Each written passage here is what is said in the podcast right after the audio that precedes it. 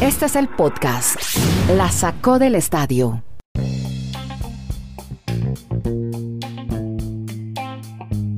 Hola, ¿cómo están? Bienvenidos a este podcast que habla de deportes y ligas americanas. Se llama La Sacó el Estadio y llegamos al episodio número 732. Y hoy vamos a hablar hashtag etiquetas. Ojo a esto.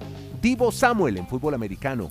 Pide que lo cambien. Vamos a ponerle hashtag también a Shohei Otani en el béisbol. Estamos hablando también de. Uy, es que lo de, lo de Otani fue una barbaridad. Ya nos va a contar Kenny Garay. Lo que hizo ayer fue una salvajada. Y obviamente tenemos mucho NBA porque estamos en playoff y justamente saludemos a Kenny Garay hablando de la gesta de Joel Embiid ayer con su equipo de Filadelfia. Hola Kenny en Bristol, los saludo desde Bogotá. Yo soy Andrés Nieto. ¿Cómo está Kenny Garay? ¿Cómo le va, señor Nieto Molino? Un abrazo a usted, a Bien, a todos. Desde Alaska hasta la Patagonia, de Arica hasta Punta Arenas. Playoff de la NBA que estamos viviendo cerca, muy cerca. Y que definitivamente pues da mucho de qué hablar. Ver, Eh. Fue sensacional lo que hizo Joel Embiid. Y esta serie ya está 3 a 0. Joel Embiid encestó un triple a menos de un segundo del final de la largue. Le ganaron los 76ers 104 a 101 a los Raptors, con lo cual tomaron ventaja 3 a 0 en la serie de primera ronda. Después de que Rivers había pedido una pa para salvar la posesión mientras expiraba el reloj, Embiid tomó el pase de Danny Green y encestó dando vuelta desde la esquina. Corrió a la banca, celebró, fue una celebración espectacular. Sí. Así pues que Toronto va perdiendo 3 a 0 y va a perder esta serie. No hay manera, claro.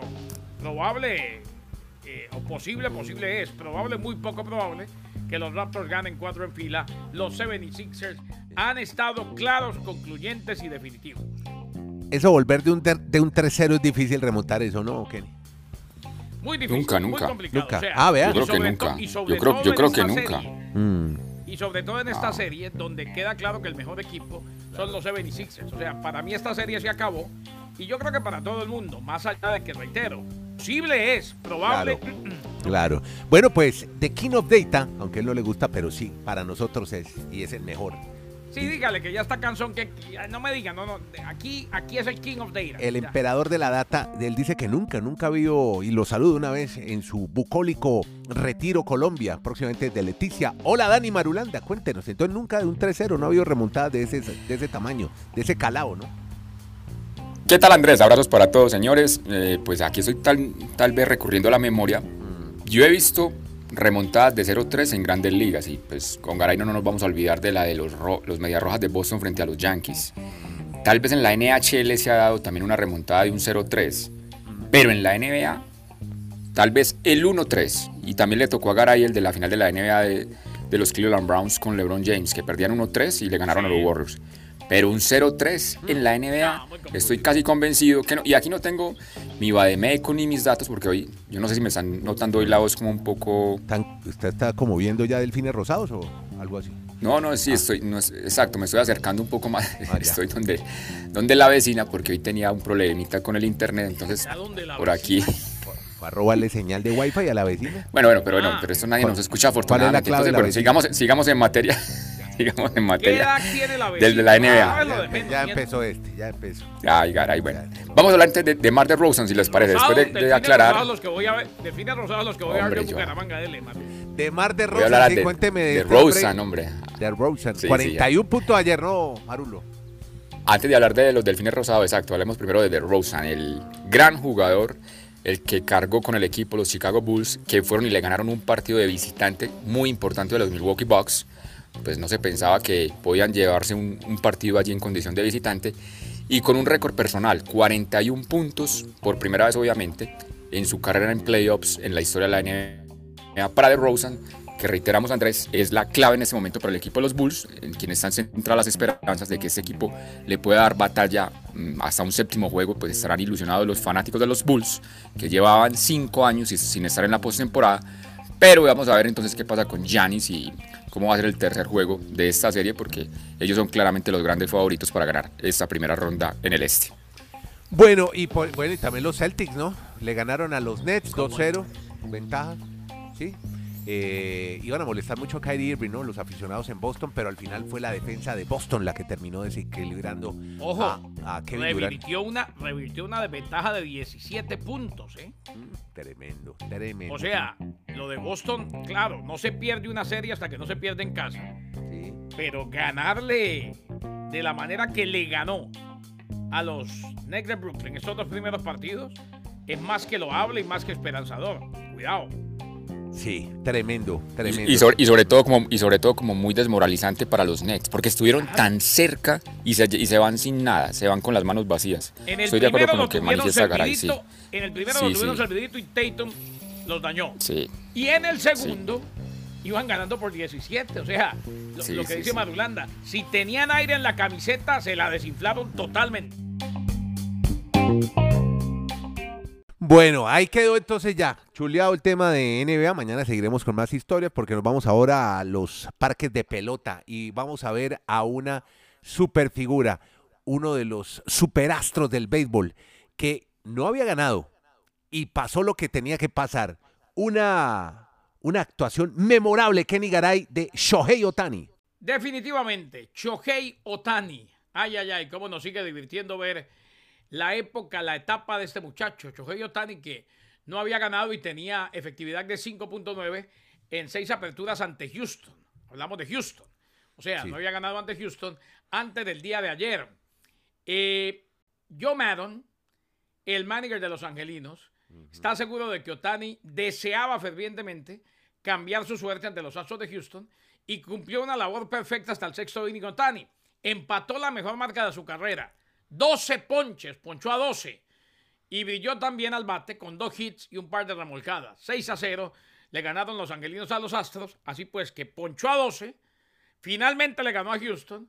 Y como si fuera poco, siendo la superfigura que es, con el bate también conectó dos hits y remolcó un par de carreras. Noches de Otani en el béisbol de grandes ligas. cada actuación de ese muchacho es una cifra que queda para los libros de la MLB. Y en un equipo sin Desde- mercado, ¿eh? Donde Sí, este muchacho jugara en Yankees o en Dodgers, interrumpen Eso- la programación de todos los canales, de cable y no de cable, para Sí. más Yo- o menos yo me hablo ver, como muy- ver lo que sí. está haciendo. Soy como muy reiterativo en recordarle a nuestros oyentes que es que la primera serie mundial de béisbol se jugó en 1903. O sea, el año entrante van a ser 120 años de la primera serie mundial. Sí. Y desde esa época, nunca un beisbolista le había acontecido lo de anoche que realizó el señor Shohei ¿Nunca? Otani. ¿Qué fue? ¿Qué fue, lo, ¿Qué fue lo que hizo? Que estuvo dos veces al plato, o sea, dos veces batió en la misma entrada antes de hacer el primer picheo porque él iba a ser el lanzador. O sea, no, es tanto, no es tanto una hazaña de él, sino otro registro que queda para la historia, porque esto es más una- una- un tema grupal, porque fue tan bueno el trabajo en la primera entrada de los Angels, que metieron seis carreras, que le tocó darle la vuelta a todo el line-up y por eso Otani bateó dos veces antes de hacer su primer picheo. Eso nunca en la historia un beisbolista, con estas reseñas que nos aporta la gente de MLB, que tiene unos datos que no queda cada día como... Esa gente Obnubilado. muy desocupada. No, ¿De dónde que- sacará tanta, tanto No, y lo que- detalle? Y lo que Sí. dice Dani, también, obviamente, ayudó Sí. el tema de que estaba Claro. jugando de visitante.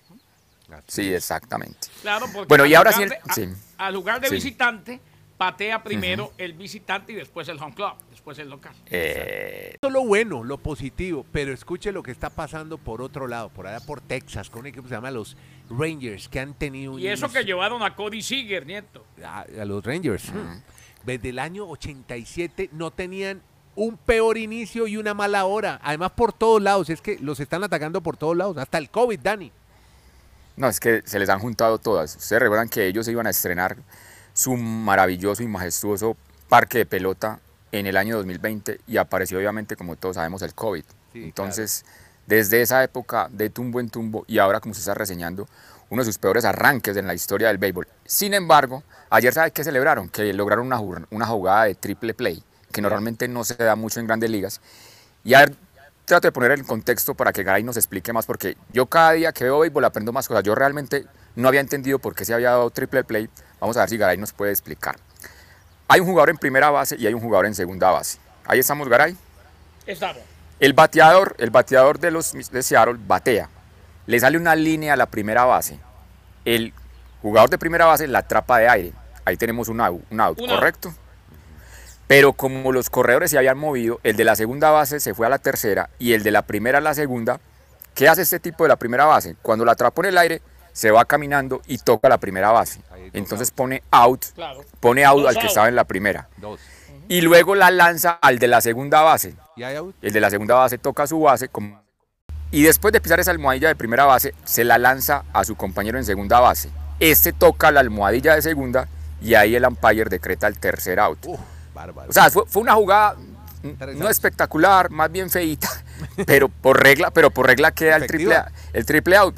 Es porque, entonces le pregunto a Garay, es porque los corredores se movieron de la base cuando la bola nunca tocó el terreno de juego. Todas fueron out de aire y se movieron los otros y las tocaron y simplemente, o sea, fue un error de correo de bases de, de, de los corredores, valga la No, redundancia, de, y de- de una, los no, y un error de corrido de bases y una, eh, Dani, Sí. y una, una concentración Sí. total de, de los peloteros. ¿eh? de ese jugador. No, ese jugador de primera base fue clave.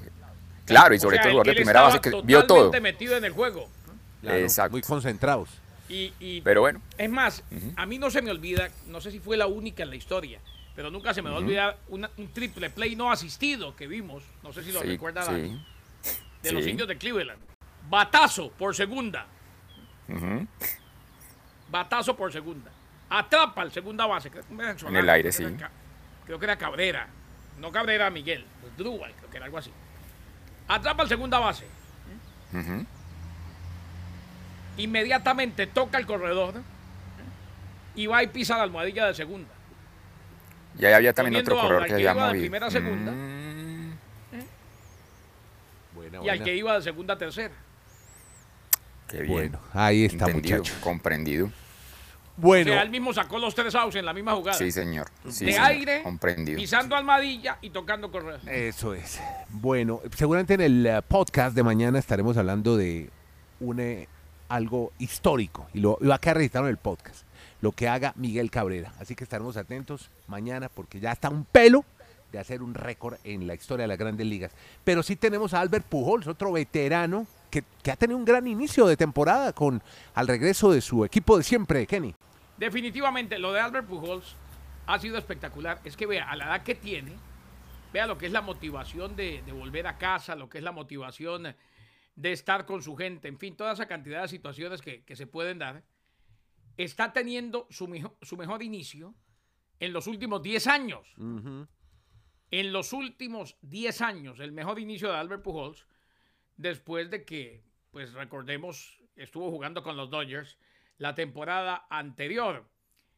Albert Pujols y los Cardenales de San Luis que le ganaron a los Marlins de Miami. Y el inicio es espectacular. Hasta el momento, la máquina de Machín ha jugado 5 encuentros, ha tenido 21 apariciones al plato, 18 turnos oficiales, y en ese tramo ha logrado disparar 7 hits, dos de ellos cuadrangulares, lo que se traduce en un promedio de bateo de 389.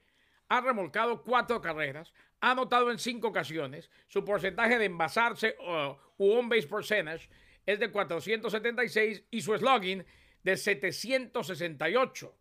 Bueno, para un OPS de 1254. El mejor inicio en 10 años para Albert Pujols ahora que regresó a casa para la última temporada. Dale. Y eso es muy ponderable de, de destacar Andrés y Kenneth, lo que nos- los datos que nos está mencionando, porque él ya tiene más de 40 años. Pero otro detalle, hay que mirar los rivales a los que ha enfrentado. Yo le digo que como soy sagradamente un seguidor de ver y de atormentarme con los Marlins, el primer juego de esa serie que están jugando contra los Marlins, hombre, lo que pasa es que también se les escapa la tortuga, como dicen algunos. Es increíble ver correr las bases a Albert Pujols. Parece que va en cámara lenta y sin embargo fue tan mal el trabajo de los Marlins que él les consiguió dos carreras, les batió doble. O sea, yo, yo les invito a nuestros oyentes que vean corriendo bases Albert Pujols, y con todo respeto lo voy a decir, pero yo veo como si estuvieran en una competencia de un geriátrico donde estuvieran corriendo gente ya de mucha edad. Y eso o sea, le pesa, ya le, pesa el cuerpo. No pero sí, pero le, le pesa el cuerpo. O sea, yo no había visto nunca un corredor en bases tan lento como Pujols porque el cuerpo, pues ya todo lo que ha trabajado en grandes ligas, los kilitos de más. Entonces simplemente quería reseñar eso. O sea, sí es muy ponderable o muy destaca- destacable todo lo que ha hecho, pero es que también los rivales, algunos les han dado muchas ventajas, caso concreto, los Marlins de Miami en esta serie que están jugando contra los Cardenales de, de San Luis. Bueno, bueno, ya está de estar su último año ya. Yo creo que ya.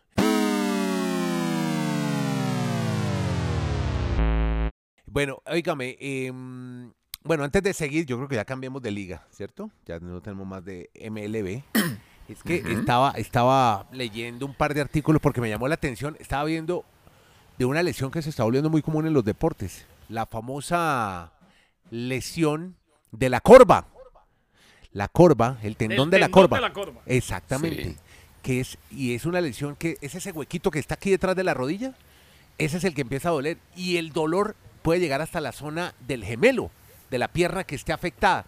Y está afectando mucho a deportistas. Y me llamó la atención, ya que estamos terminando esta sección de béisbol, de que José Altuve va a estar en lista de lesionados 10 días justamente por un tirón en el tendón de la corva izquierda. Pero ¿sabe quién también se lesionó ahí? Devin Booker. Tirón en el tendón, pero en la corva derecha. Así, y no sabemos si pueda estar con eh, el equipo de los Suns de Phoenix en el próximo juego ante los Pelicans de New Orleans. Entonces, caso curioso, ¿no? Lo que se está dando con este tipo de lesiones manifiesta y muy presente hoy en día en deportistas de élite, de alto rendimiento. Y ahora sí,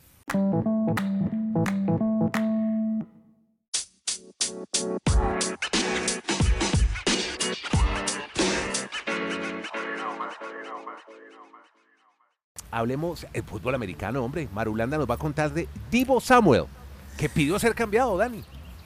Sí, Andrés, porque es tal vez de los últimos jugadores más codiciados que quedan en el mercado de esta temporada baja para el 2022 en la NFL. Divo Samuel es un jugador muy polifacético con el equipo de San Francisco. Pues los números es el único en la temporada que tuvo 300 yardas terrestres y más de 1400 aéreas. O sea, es un tipo que ofensivamente te da esas dos posibilidades.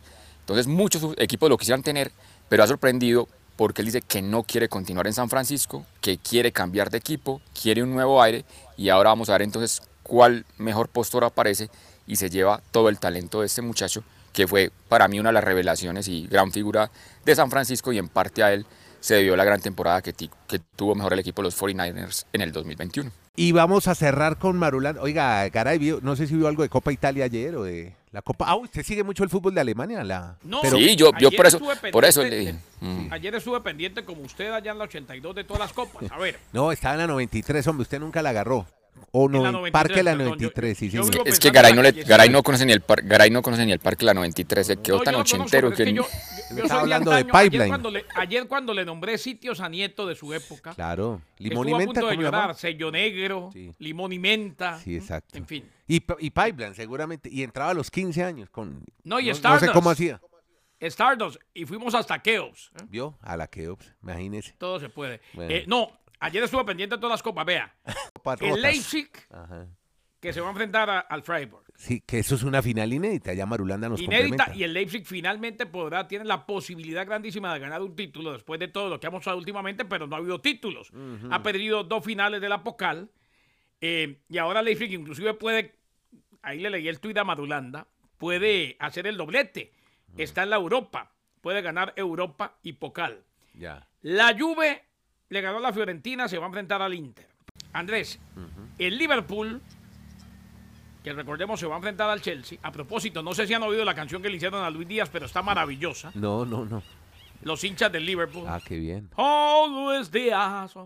Y, para que la oigan, y la otra final de este, este fin de semana tendremos campeón de Copa del Rey entre el Betis y el Valencia. Ah, también, sí, señor. El sábado. No, simplemente era, era hacer una comparación exacta entre lo tradicional y lo inédito. Lo tradicional es ver en una final de Copa Italia los de siempre que usted reseñó.